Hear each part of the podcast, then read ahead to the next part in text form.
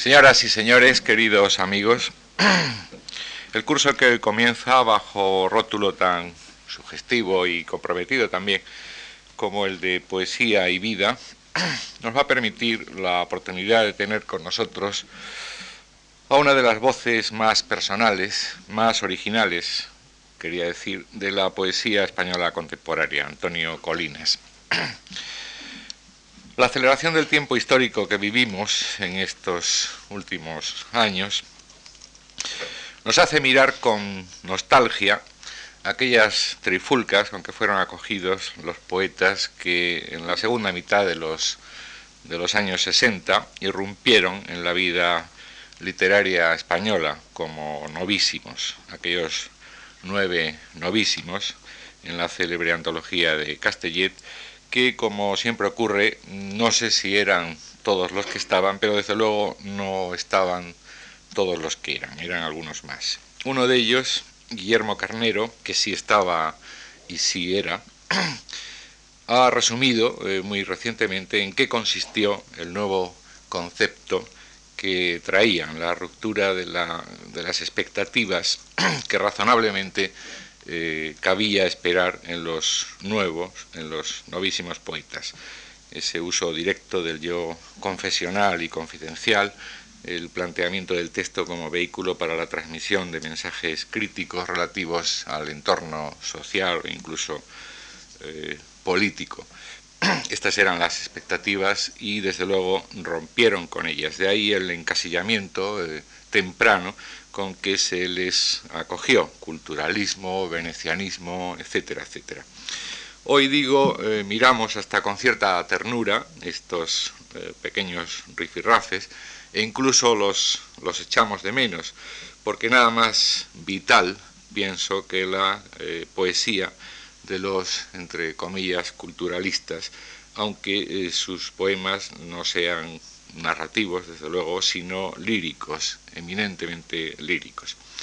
Y si hay un lírico por antonomasia, si hay un poeta que tiene fe en lo que hace, que cree en su tarea y que entiende el oficio de la poesía no como un juego, ni siquiera como un menester, como un oficio, sino como un destino, son palabras de Eloy Sánchez Rosillo, ese es precisamente Antonio Colinas y este curso, primero a través de dos aproximaciones, la de hoy la del próximo jueves sobre Fray Luis y María Zambrano, y en la próxima semana ya cuerpo a cuerpo, Antonio Colinas va a tratar de explicárselo mm, y de explicárnoslo. Antonio Colinas nació en La Bañeza, en León, en 1946 y aparte de poeta, es también eh, narrador, crítico literario y traductor de diversos autores, especialmente italianos, eh, Leopardi, Quasimodo, etc. Fue lector de español en las universidades italianas de Milán y de Bérgamo y es autor, entre otros libros de poesía, de Sepulcro en Tarquinia, que fue premio de la crítica en 1975, y la reunión de toda su poesía eh, editada hasta entonces, en 1961, recibió el Premio Nacional de Literatura en 1982. Es autor de novelas como Un año en el sur o Larga carta a Francesca y de ensayos hacia el infinito naufragio, el sentido primero de la palabra poética o Tratado de Armonía. Otros libros suyos misceláneos son Viaje a los monasterios de España, Vicente Alexandre y su obra, poetas italianos contemporáneos, eh, poesía y prosa de Giacomo Leopardi, etcétera, etcétera.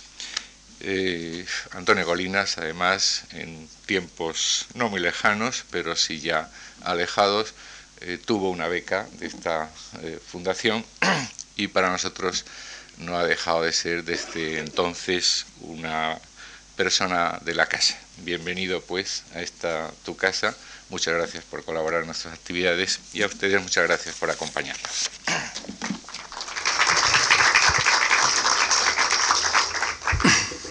Buenas noches a todos. Eh, gracias a Antonio Gallego por sus amables palabras. Ha hecho alusión a algo que para mí es entrañable y es el haber sido becario de la Fundación Mar Algo que yo creo que no es circunstancial porque mm, yo muchas veces y ahora concretamente viniendo a, a impartir este ciclo de conferencias he pensado que muy probablemente pues a lo mejor mi vida, mi vida como poeta de vocación y de profesión pues no hubiera sido la misma, quizá de no haber tenido aquella, aquella beca ¿no? de la Fundación Marc. Eh, a veces eh, ironizamos sobre este tipo de ayudas o no creemos demasiado en ellas, pero verdaderamente yo hace 14 años eh, me fui a Ibiza con una beca de la Fundación Marc para a realizar ese sueño que tenemos un poco todos los escritores, que es eh, dedicarnos exclusivamente a escribir sin problemas económicos. Y el caso es que me fui para un año y ya llevo allí 14 y, aquella beca, aquella ayuda, pues mm, consolidó, vamos, claramente mi, vocación para, la escritura. Voy a tratar cuatro temas que a la vez son un mismo tema, el que da título general al ciclo, Poesía y Vida. He creído conveniente mm, comenzar hablando de Fray Luis porque hemos salido del, año en que celebramos el centenario de, su muerte. Es una razón un poco mm, anecdótica. Eh, quiero también hablar sobre María Zambrano porque hace muy poco que se ha celebrado el primer aniversario de su muerte y creo que es necesario un año después decir algunas cosas. Y la semana que viene mm, entraré ya de lleno mm, en el tema del ciclo Poesía y Vida. En primer lugar, mm, quizá descendiendo un poco el tono de estas dos primeras intervenciones, y luego, como la Fundación ha deseado que en cierta medida también mi obra esté presente en este ciclo, pues el último día eh, estará más presente, digamos, mm, mi obra y concretamente mi poesía. Quisiera comenzar afirmando que, el tema que voy a tratar hoy se enmarca en mis preocupaciones y en mis intereses de lector. O sea, quiero decir que me voy a ceñir a subrayar algunos aspectos muy concretos de mm, la riquísima personalidad de Fray Luis de León, verdaderamente un poeta y un intelectual de excepción entre los españoles. Precisamente por eso mismo interés de lector y de poeta, pues no puede pasarme inadvertida mm, no solo la celebración de, ese centenario, ese cuarto centenario de su muerte que celebramos, sino el hecho de que esa celebración coincidió con la de con el aniversario también, la celebración de la muerte de un poeta no menos original y excelso como fue San Juan de la Cruz. En ambos pues tenemos a dos místicos, a dos poetas y por supuesto a dos pensadores de excepción y a decir verdad irrepetibles. Eh, en fin, a lo largo de esta intervención y también a lo largo de las próximas irá apareciendo otra vez el nombre de San Juan de la Cruz. ¿Acaso porque las cuatro intervenciones van a tener una trama, van a tener un enlace común, un hilo conductor, como van a ir Apreciando. Así que en esta primera parte voy a recordar mm, un poco la presencia de estos dos místicos y también, como he dicho, de estos dos pensadores, porque al hablar también de pensadores recuerdo una certera opinión que Bergson le transmitió a García Morente. Se lamentaba Morente de que en España no hubiese una filosofía, una verdadera filosofía digna de tal nombre, cuando recibió por parte del pensador francés la siguiente respuesta. Vosotros los españoles tenéis en la mística la más alta filosofía.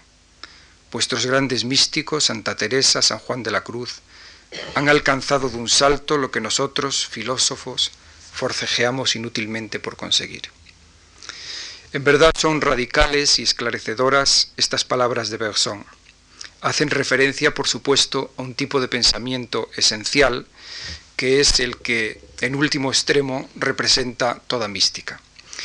Y es que tanto Fray Luis de León como San Juan de la Cruz son paradigmas de una manera inclasificable de ser. En esa forma de ser se conjugan el mayor grado de espiritualidad y la mayor sensibilidad, con un alto compromiso ético e intelectual y también con una forma radical de vivir la propia vida. Un radicalismo, en el caso de San Juan, que le llevaría a emprender entre las nieves y encinas de un lugar llamado Duruelo una gran revolución espiritual y en el caso de Fray Luis, en tiempos por supuesto nada fáciles, eh, su libertad de pensar, de sentir, de traducir y en definitiva la libertad de ser también quedaron expresados de una manera altísima. ¿Acaso porque, como nos recordó María Zambrano, el fin del místico, lo que el místico quiere, no es conocer, sino ser? Difamación, persecución, encierro serían en ambos casos los destinos que el poder imponía al afán de estos dos hombres. Nada extraño, por otra parte, sucedía que nacían nuevos autores y con ellos la palabra nueva. Y parece ser que es norma en el comportamiento de la sociedad de los humanos que las palabras nuevas, es decir, las que abren caminos en la noche, en noches oscuras, están destinadas primero a la negación y luego a la persecución. La palabra nueva es la nueva luz de un conocimiento también nuevo que siempre deslumbra y quizá precisamente por eso, porque deslumbra, debe acallarse o debe condenarse. No es extraño por ello que en estos dos casos que comentamos estamos ante creadores que extreman su comportamiento, que avivan su celo y hacen de la creación un apartamiento. De una manera más radical, por supuesto, en San Juan y de una manera más neta en Fray Luis tras los desengaños provocados por lo que él llamaba la envidia y la mentira que le acosaron.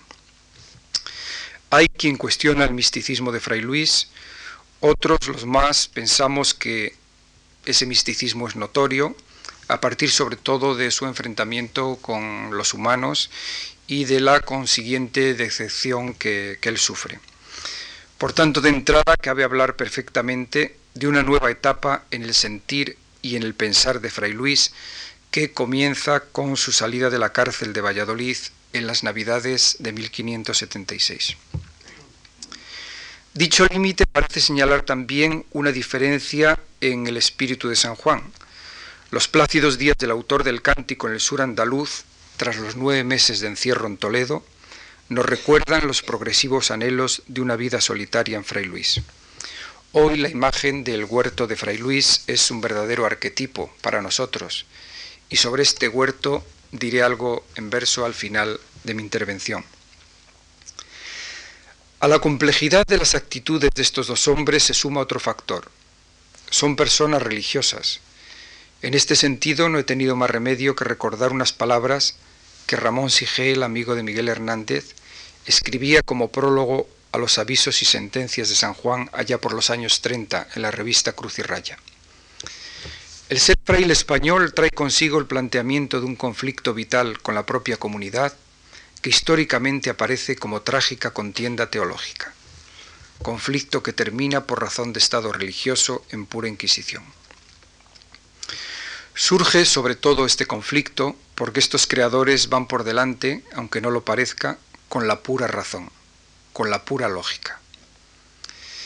Jiménez Lozano, al referirse a Fray Luis, ha dicho que este afán de ir con la verdad por delante es una escisión peligrosa, precisamente por eso, porque es la afirmación pura y simple del primado de la razón.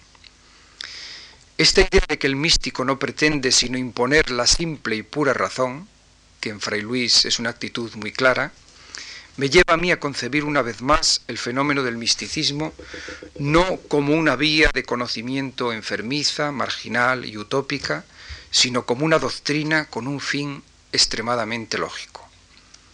En ello coinciden también algunos notables estudiosos del misticismo y lo más sorprendente, los últimos estudios de la psicología más avanzada, también llamada transpersonal.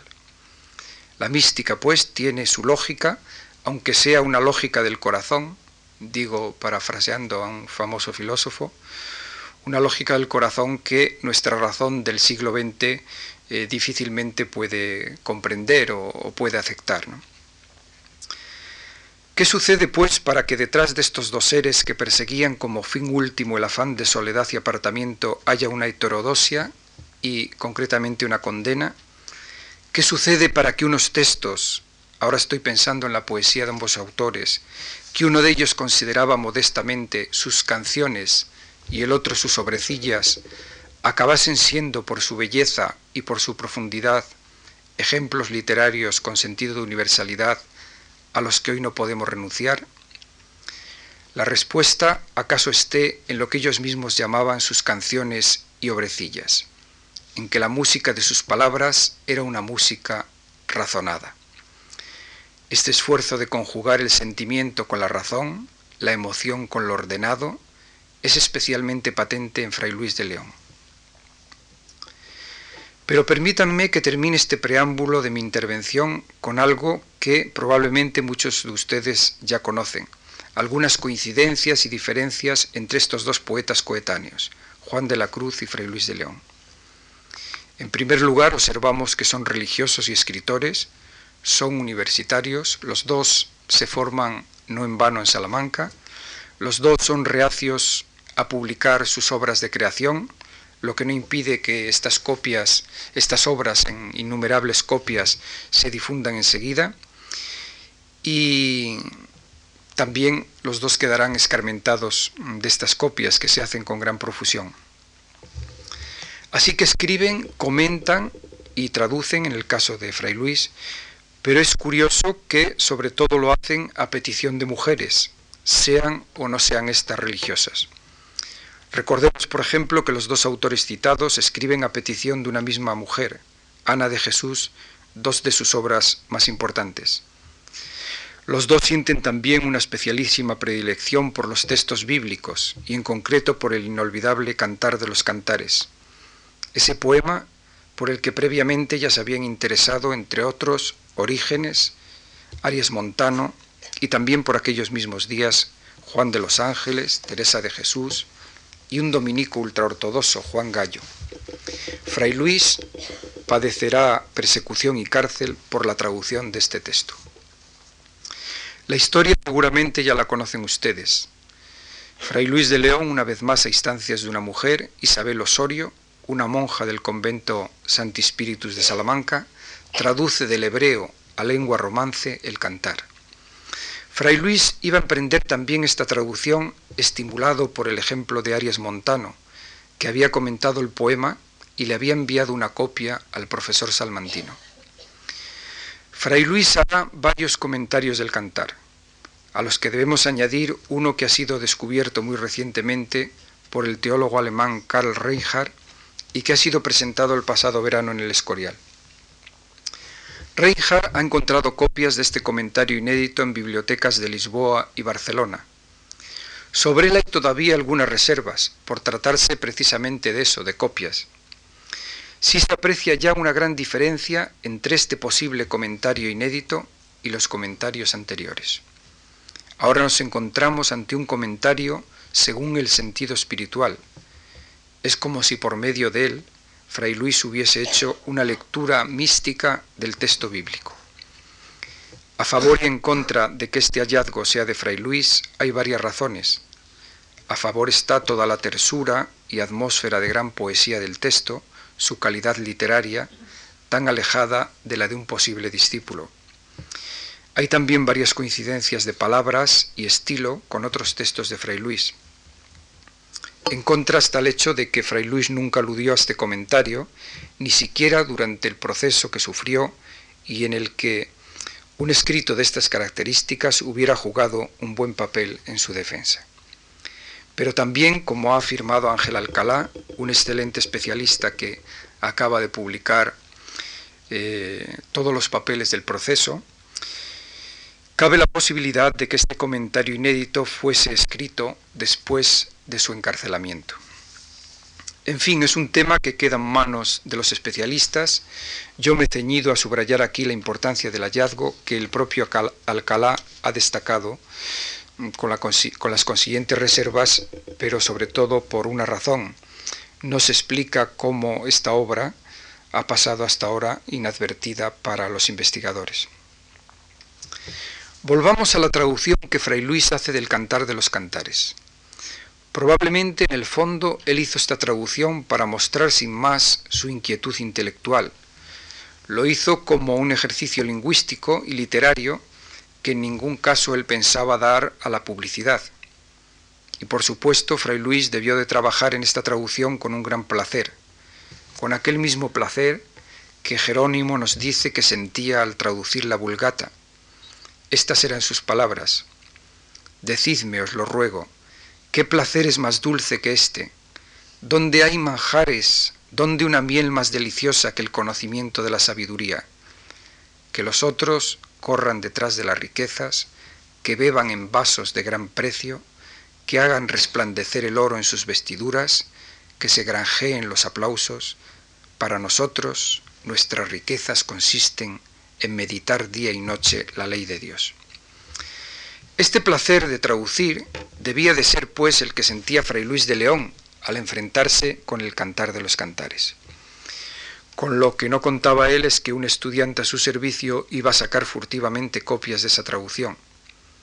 Como también sucediera con las copias manuscritas de sus poesías, estas de la versión del cantar se difundieron con gran profusión, llegando incluso algunas de ellas a América. Algo parecido, como he recordado antes, sucede con los poemas de San Juan de la Cruz. Eh, enseguida se difunden por todos los monasterios. Eh, tenemos testimonios que nos dicen todos sabían estas canciones de memoria. Incluso tenemos un testimonio de la misma Teresa de Jesús que nos dice, llegó en una ocasión eh, San Juan con la copia de la noche, del poema La noche, dice poemas, poema que todos conocen de memoria. Así que el interés de Fray Luis por el texto hebreo y su versión en romance fue tomada como desacato. De ahí es donde nació la irritación de los escolásticos, el celo inquisitorial y la petición incluso de tormento para el poeta. Tormento moderado, que el reo es delicado, afirmó uno de los jueces. Y tormento en verdad debió desistir porque el mismo Fray Luis nos recordó, dice, ha sido un tormento tan largo, tan duro, tan cruel, refiriéndose a los días de cárcel. Así que rencillas universitarias, la envidia y la mentira a la que él se refería en una famosa décima, finalmente unas proposiciones de Bartolomé Medina, que probablemente estaba resentido por algunos fracasos académicos, llevaron a Fray Luis a la prisión de Valladolid, en la que pasaría cuatro años, cuatro años y nueve meses concretamente. De allí saldrá suelto, libre de toda culpa, pero marcado a mi entender con una nueva visión del arte y de la realidad. Fue absuelto, no sabemos todavía si por el Tribunal de la Suprema o en el fondo por el Rey. Aquí en este sentido mm, quizá jugaron un papel importante los carmelitas, que tenían buenas relaciones con el rey. Recordemos que Fray Luis va a editar en 1588 las obras de Santa Teresa y siempre hay esta relación más o menos subterránea entre algunos momentos de la vida de Fray Luis y eh, la Orden de los Descalzos. Así que mm, de esta liberación de la cárcel surgieron los versos de la conocida décima y versos que en mi opinión tienen un sentido, son algo más que, que algo anecdótico. ¿no? En estos diez versos ya se deja entrever de manera muy sintética, pero clara, la dirección que iba a tomar su vida. Recordarán ustedes este breve poema. Aquí la envidia y mentira me tuvieron encerrado. Dichoso el humilde estado del sabio que se retira de aqueste mundo malvado y con pobre mesa y casa en el campo deleitoso, con solo Dios se compasa y a solas su vida pasa, ni envidiado ni envidioso. Cuatro son las pautas de comportamiento que a mi entender preludia este breve poema. Primero, el afán de soledad y de retiro. Segundo, el propósito de que la vida en esta soledad tiene que ser sencilla y humilde. Tercero, el hallazgo de que la anulación de los males y añagazas sociales pueden alcanzarse por la vía de esa misma soledad. Y cuarto, ese recuerdo para la divinidad como fin último que subraya a partir de ahora el sentido claramente místico de su existencia. Pero déjenme que para centrar y conocer mejor la figura de Fray Luis vuelva por unos momentos a la figura de San Juan, ahora para establecer algunas diferencias entre los dos personajes. De ese tiempo que les une en la Universidad Salmantina brota probablemente una de las diferencias más notables.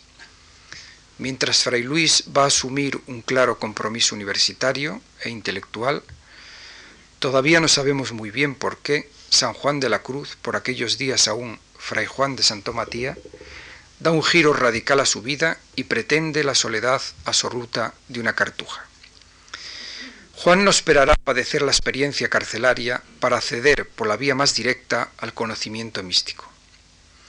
¿Alguna vivencia personal, acaso uno de esos depósitos de los que luego su subconsciente traerá tan bellos poemas? las significativas lecturas que tuvo en aquellos días salmantinos de los poetas renacentistas y de los pensadores neoplatónicos? ¿Acaso simplemente un íntimo, personalísimo afán de cambio le llevan a apartarse, estoy hablando de San Juan, de una manera radical de los humanos? Hablando de Fray Luis de León y de Juan de la Cruz en Salamanca, tenemos que reparar en la siempre misteriosa duda de si se conocieron o no se conocieron por aquellos días. Todos los indicios apuntan a que así debió de ser, pero no tenemos ninguna prueba documental de ella. Llegó, por ejemplo, a las manos de San Juan una de aquellas copias de la traducción del cantar que se, que se propagaron como pólvora encendida por Salamanca. El interés de ambos autores por el, poema bíblico es una pura coincidencia o es el fruto de la influencia del profesor en Salamanca sobre el alumno en Salamanca. José María de Cosío, el padre Ornedo, Francisco García Lorca, entre otros, apuestan por la influencia más que por la coincidencia. Y así fue probablemente.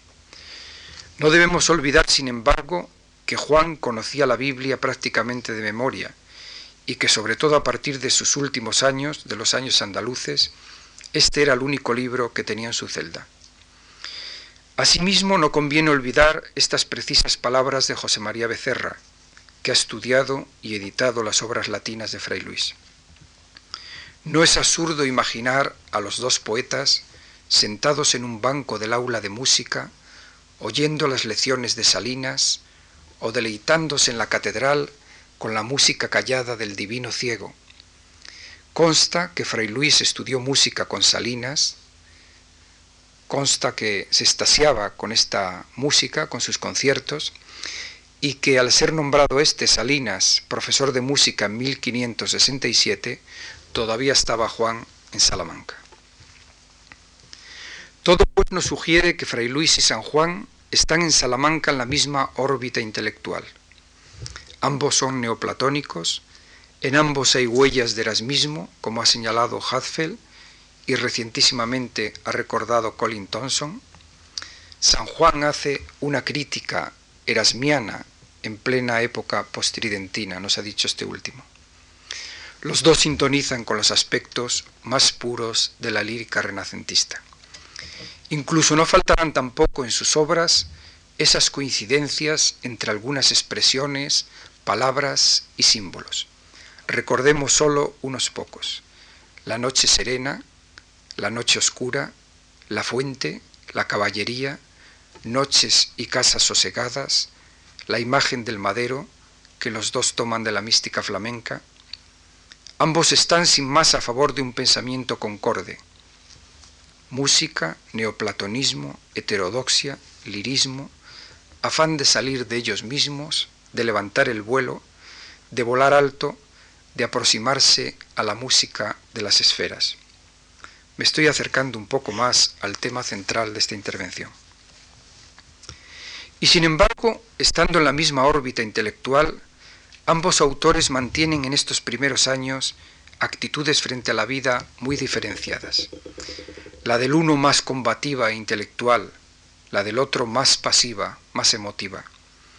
Es sorprendente, por ejemplo, la altura y la talla intelectual de Fray Luis en un país que no ya entonces eh, sino un poco a lo largo de toda su historia, aparecía siempre como sumergido en una nube de oscurantismos, desde un punto de vista intelectual me refiero, de impotencias, de negaciones, de imposibilidades. Es la lección, a mi entender, más sorprendente que extraemos hoy al hacer una relectura de la obra de Fray Luis. No nos parece un intelectual español. Nos lo imaginamos con su formación, con sus criterios, también con su coraje, enseñando en las aulas de una universidad centroeuropea, no precisamente en la España del siglo XVI. Todo ello a pesar, naturalmente, de que, en fin, el siglo XVI la Universidad Salmantina pues jugaba un papel excepcional. Por eso de esta contradicción nacieron las fértiles tensiones y los logros de aquellos días de reformas, la mansedumbre, la pureza, la modernidad de esa palabra nueva a que yo comenzaba haciendo referencia. De esa tensión y de ese valor nacen la modernidad y el irracionalismo de la palabra en el cántico sanjuanista y la tersura y la lucidez de una obra como de los nombres de Cristo. No menor tersura y lucidez encontramos en otra obra, la exposición del libro de Jod, a cuya composición el poeta dedicó quince largos años de su vida. En ella las tribulaciones personales y la experiencia del dolor se funden con la traducción y el análisis de un nuevo texto bíblico. Cuádruple fue su aproximación al mismo a través de un breve argumento, de una traducción literal, de una explicación y de una segunda traducción en tercetos. Pero no quiero salirme del tema propuesto y sumergirme en el análisis de esta obra tan enjundiosa en la que Fray Luis trabajaría hasta unos meses antes de su muerte. Por eso vuelvo a pensar en una de las palabras claves que en forma y fondo explican ese modo de escribir, de pensar, de ser de Fray Luis de León. Neoplatonismo. Ese afán a decir verdad no era nuevo, pero sí era nuevo en la España de la época y había llegado a través de la corriente renacentista. Es un afán que perdurará tenso y melodioso por lo menos hasta Miguel de Molinos, el cual diciendo más o menos lo que dijeron los grandes místicos del XVI, no logró salir con vida en Roma de las garras inquisitoriales. Por tanto, más allá de sus peripecias vitales, de su fogosidad intelectual, de su carácter combativo e incluso, como han señalado algunos, colérico, en Fray Luis de León nos encontramos con un verdadero místico. Y este Fray Luis místico aparecerá de manera excepcional en su poesía. Lo que sucede es que en él se da lo que podíamos llamar un representante de la mística de las luces, una de las ramas de la mística universal. Mística de raíces más órficas y pitagóricas, es decir, panteístas, que cristianas. Ese grado de medida, de razón que hay en el fray Luis místico y la influencia de la tradición bíblica, sobre todo sobre su prosa, hacen verdaderamente de él un místico diferente. Todo ello a pesar de que en una ocasión el mismo Fray Luis afirmara, yo confieso y siento que no soy del número de estos, es decir, de los místicos. Místico entender ya desde su misma concepción de la poesía, desde su poética. Una poética que sí se construirá con las lecturas de los clásicos grecolatinos, Píndaro, Eurípides, Virgilio, Tíbulo y sobre todo Horacio. Con los italianos, Bembo, de la Casa, Petrarca y los ya tan mentados autores de la poesía bíblica, los salmos, los cantares, pero que en su raíz, en su esencia, es de origen mística, o por precisarlo un poco más, de raíces platónicas. Vale la pena recordar la definición que Fray Luis de León nos da de la poesía en el capítulo primero de los nombres de Cristo. Porque este asunto es sólo digno sujeto de la poesía, y los que la sacan de él y forzándola la emplean, o por mejor decir, la pierden en argumentos de liviandad, habían de ser castigados como públicos corrompedores de dos cosas santísimas, la poesía y las costumbres. Y añade Fray Luis, la poesía corrompen porque sin duda la inspiró Dios en los ánimos de los hombres para con el movimiento y el espíritu de ella levantarnos al cielo de donde ella procede, porque poesía no es sino una comunicación del aliento celestial y divino. Y nos precisa Fray Luis a continuación que esta comunicación de la poesía se debe hacer con el número y la consonancia de vida. Consonancia y número. No tenemos ya aquí resumidos en estos dos términos el sentido órfico y pitagórico de la existencia, consonancia o música, número o ritmo.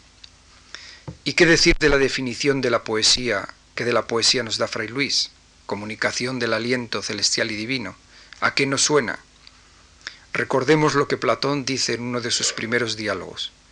Los poetas no son otra cosa que los intérpretes de los dioses. El poeta no está en disposición de crear antes de ser inspirado por un dios que se halla fuera de él. Los poetas han puesto el pie en la armonía y en el ritmo. Armonía y ritmo, dice Platón. No tenemos aquí dos variantes de lo que Fray Luis llamaba consonancia y número. En definitiva, tanto para Platón como para Fray Luis, la poesía es palabra que es comunicada o transmitida desde lo superior, desde lo celeste, dicen ellos, con música y ritmo, con armonía y número, con ebriedad y contención, con pasión y medida. En esas raíces órficas, pitagóricas, platónicas, Fray Luis encuentra para la poesía, para su poesía, la definición que le satisface. Una definición, sí, mística, pero con su componente de razón. Una mística que no es exactamente la de la negación, las nadas, el vacío, la noche oscura, la fusión total de un San Juan de la Cruz. Ya lo hemos dicho, en Fray Luis estamos ante una mística de las luces más que de las sombras. Por tanto, no cabe ignorar como algunos estudiosos han hecho, el componente griego, pagano de la poesía, de la poética de Fray Luis, y fiarlo todo a la influencia de lo profético, de los poetas bíblicos, con ser la influencia de estos también muy notable, sobre todo, claro está, sobre la prosa. Fray Luis se mantendrá fiel a una cadena de conocimiento que luego va a extenderse con Plotino, al ser este un autor que enlaza de una manera irrepetible lo pagano con lo judeocristiano. Y luego, por supuesto, tras Plotino llegaría el pseudo Dionisio, que tanto influiría también en Juan de la Cruz. No sigamos adelante con las influencias, cerremos la influencia de estos autores del conocimiento inefable, de la ciencia infusa del amor, con un último nombre, con algunas claves que encontramos en San Agustín. En el Agustín claro está de los soliloquios y de los diálogos, es decir, con el más platónico. Otra vez topamos con esa sintonía entre autores que venimos subrayando. Además de todos los ecos de los diálogos platónicos en la obra de Fray Luis, hay una evidente resonancia de los diálogos de San Agustín. Vengamos al pasaje de uno de ellos, el titulado del orden. Ritmo, dice Agustín, que en latín equivale a número, es decir, lo que se haya distribuido y fluye con un orden racional de pies, aunque no siga una medida uniforme.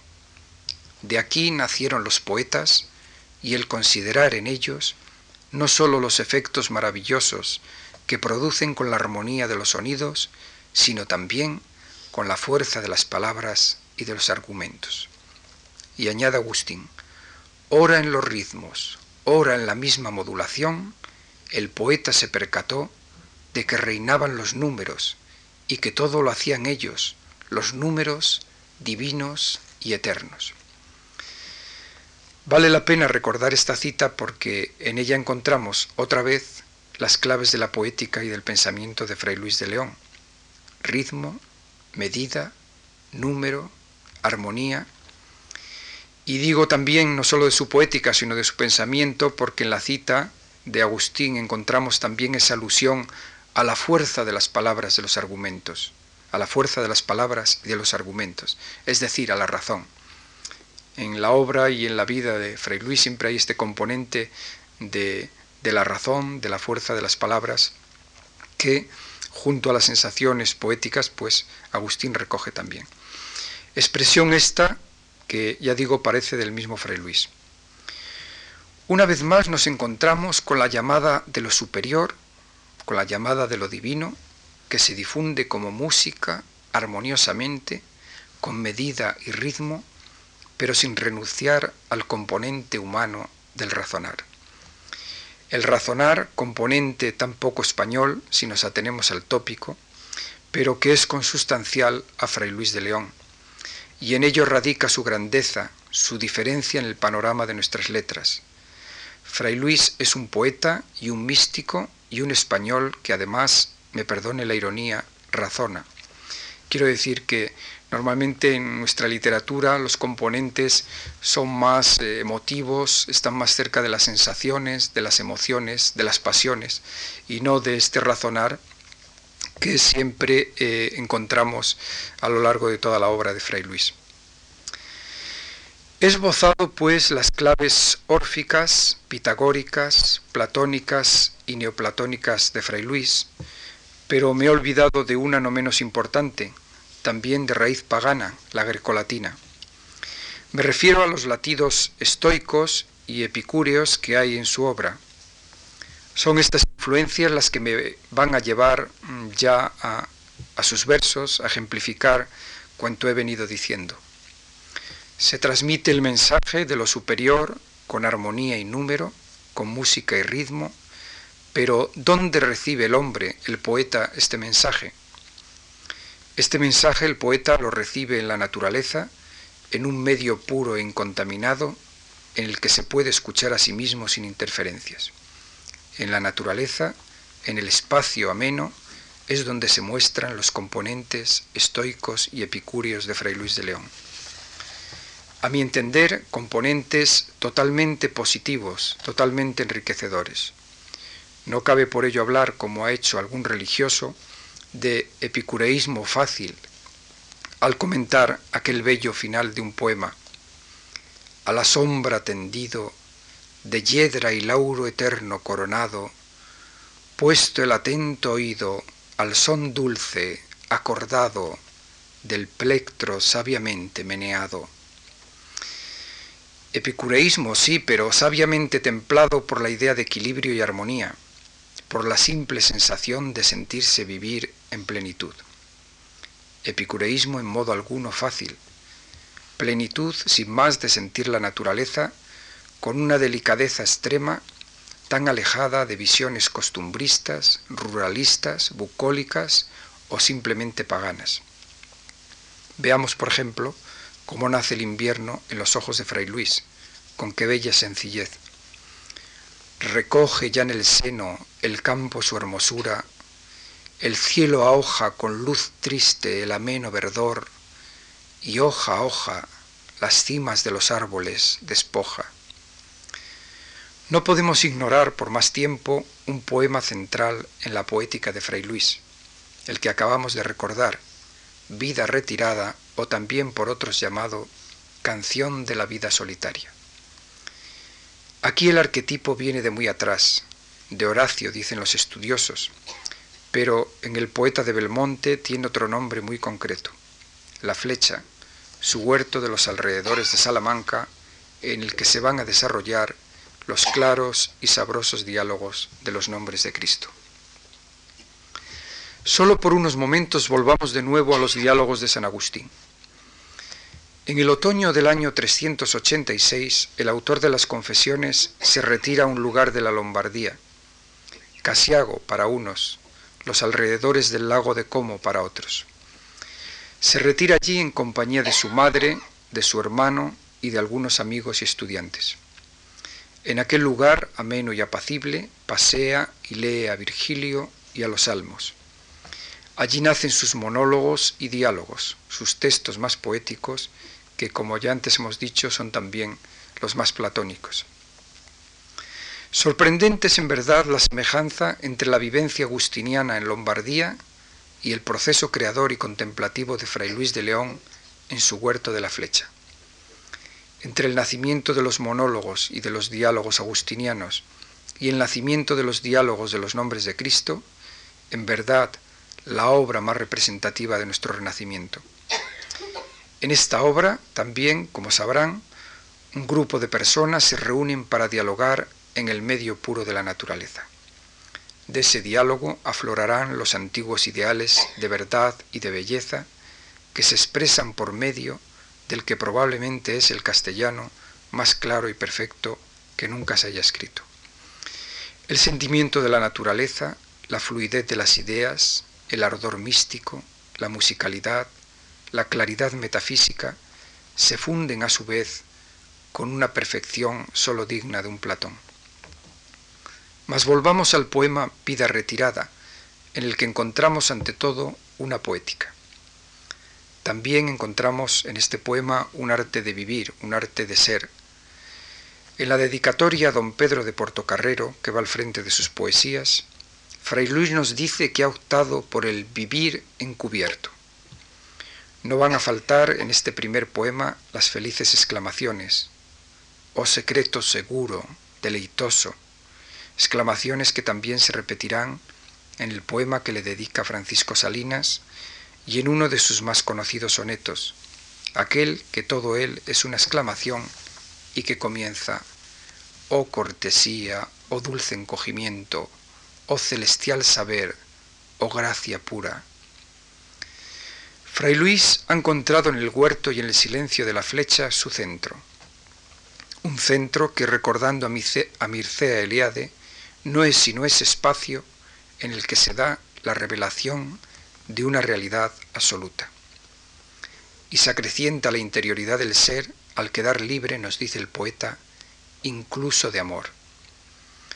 En este espacio no se rompen los sueños y los binomios sangre-dinero, oro-cetro, que él ha recordado en sus versos, ya no condicionan su vida. En su huerto, en su centro, hay ante todo un manso ruido que todo lo puede.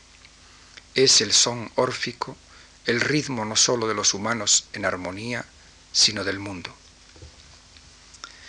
También en este primer poema desvela Fray Luis uno de los símbolos más queridos por la mística universal, un verdadero arquetipo, el de la fuente, símbolo con muy concretos precedentes en la mística musulmana. La fuente es el resquicio por donde fluye la heraclitiana sabiduría del mundo. La fuente que es algo puro en este poema y lo más puro en el poema que le dedica a Juan de Grial. En Noche Serena, la fuente se convierte en lo que Luce López Varal llamaría un mito subvertido. Contemplando el fluir de la fuente, los ojos del que contemplan despiden larga vena, es decir, los mismos ojos del que contemplan se vuelven fuente. En el poema que dedica la Magdalena, esos mismos ojos del que contemplan serán dos mortales fraguas, dos fuentes manantiales. La poesía de Fray Luis de León está llena de preguntas, sobre todo en el espléndido poema a Felipe Ruiz.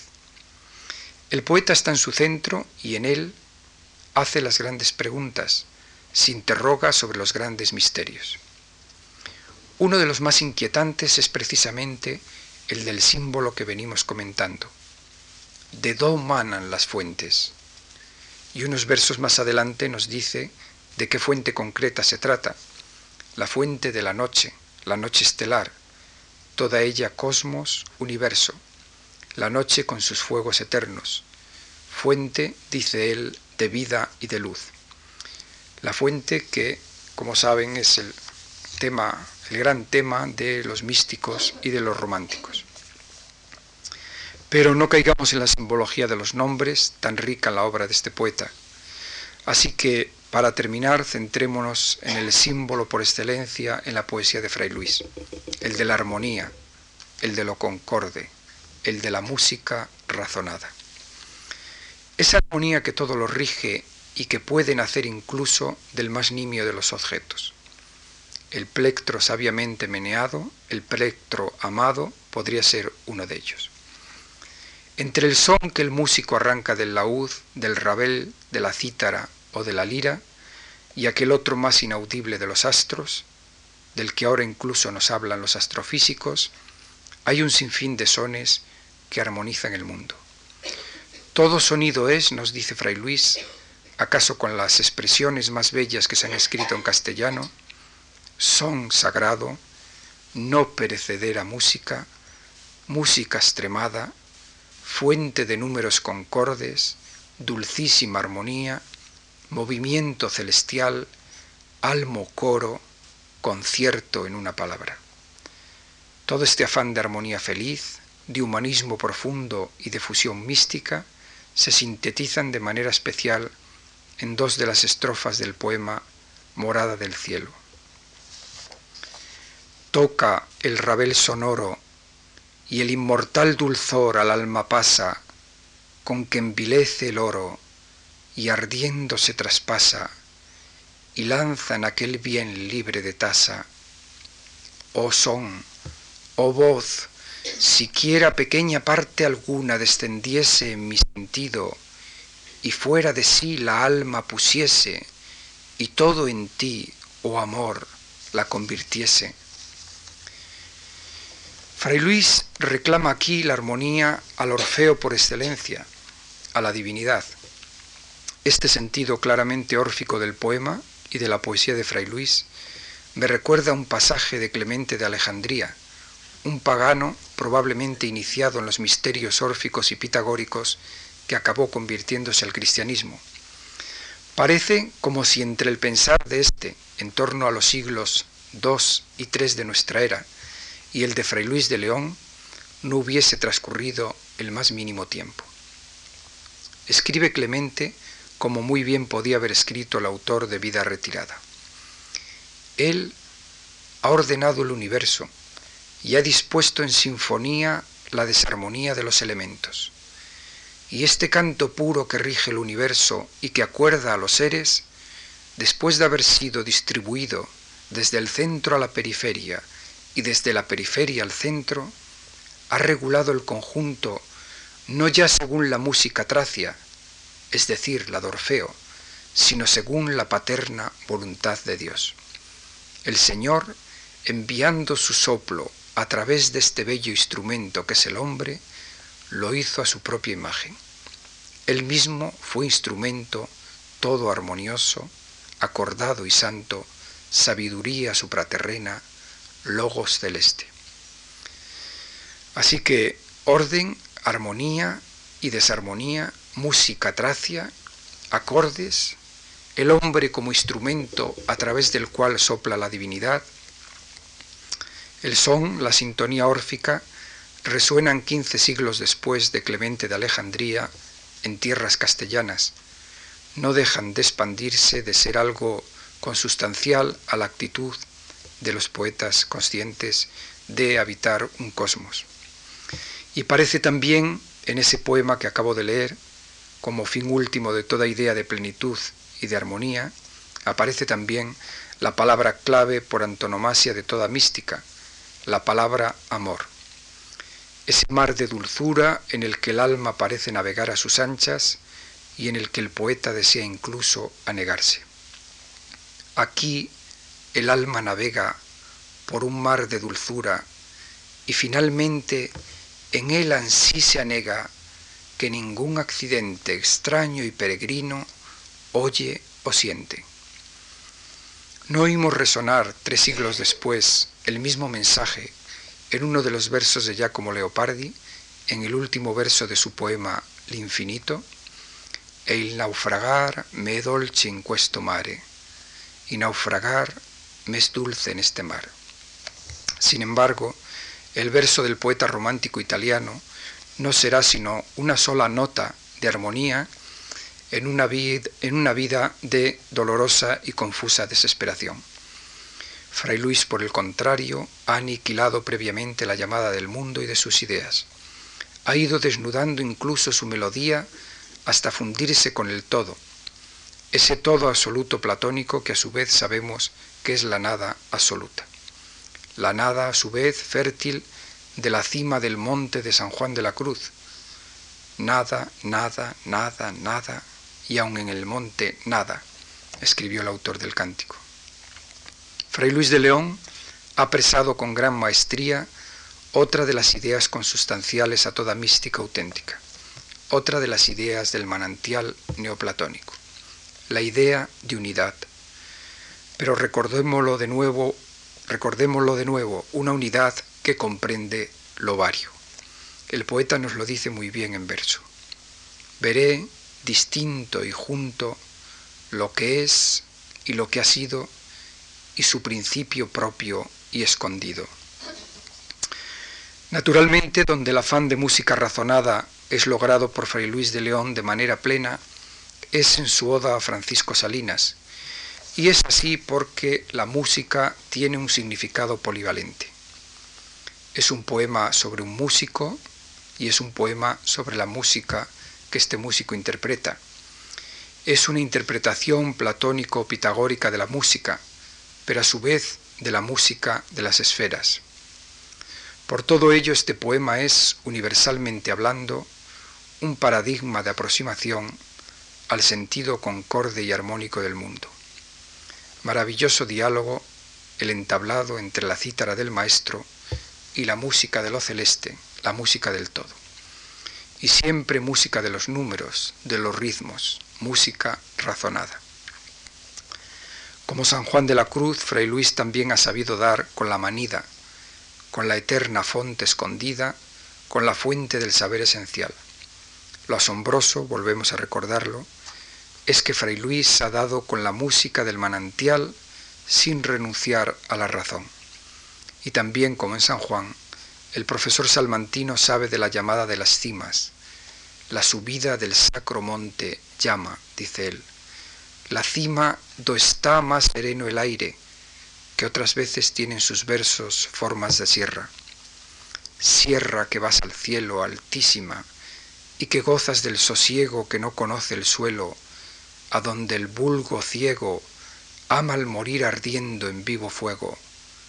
Recíbeme en tu cumbre y por encima de montes y de sierras la noche, la noche estrellada, ese símbolo que decíamos antes, era propio, es el propio por excelencia de místicos y de románticos.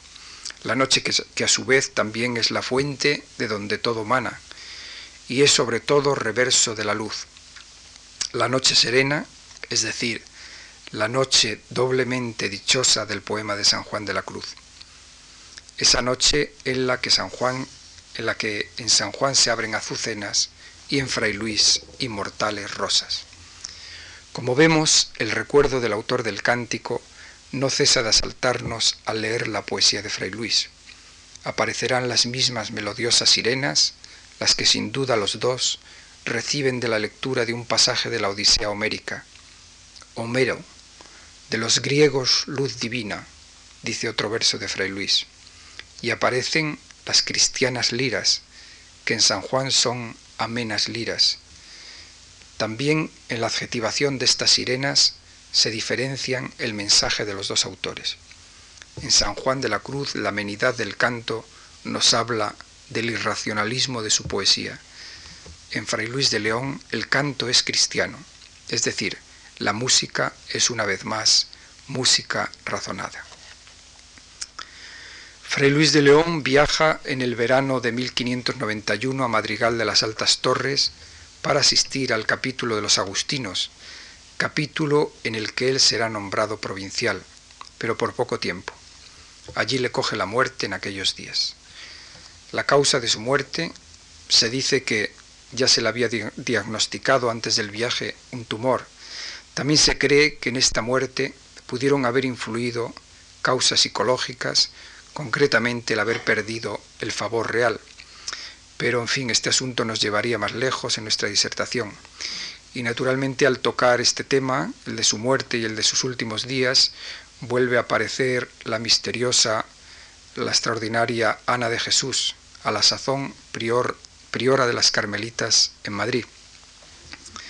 En fin, como el que les ha hablado, además de lector de Fray Luis, es un poeta Quisiera terminar leyéndoles uno de mis poemas, uno de los cantos, el 15 de mi libro Noche más allá de la noche, porque en este canto con, con otro lenguaje, también aparece el huerto, la noche, la música razonada de Fray Luis de León. Es una visión de ese gran símbolo que es el huerto de Fray Luis. Un día iré a tu huerto a oír agua sombría, susurrando profunda entre álamos y rocas. En el centro del páramo sientes música fría y pureza eterna en todo cuanto tocas. Un día iré a ese espacio a ver de dónde brota la palabra o veneno con que el hombre conjura su condenada vida, la poesía, ignota melodía acordada con intensa dulzura. Un día cruzaré el desierto del alma y pondré en la penumbra mis labios en tu fuente. Socavaré el silencio sonoro con mi calma y estando en ti sumido me sentiré ausente larga helada de invierno, breve ardor del estío, pero siempre tan puro a la hora del sueño, huerto mínimo, lleno de trinos, con el río desgastando el dolor, despacioso, risueño.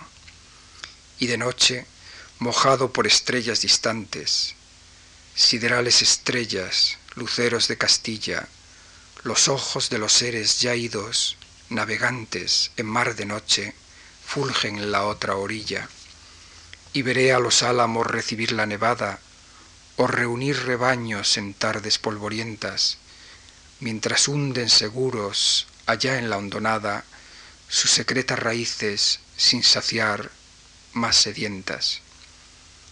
Penetra la raíz humana en el profundo misterio castellano y turbado se siente ascender con la savia hasta el techo del mundo, el corazón del agua, una música ardiente. Y en fin, si lo desean, el próximo jueves seguiremos el rastro de otra música razonada, la de la palabra de María Zambrano. Muchas gracias.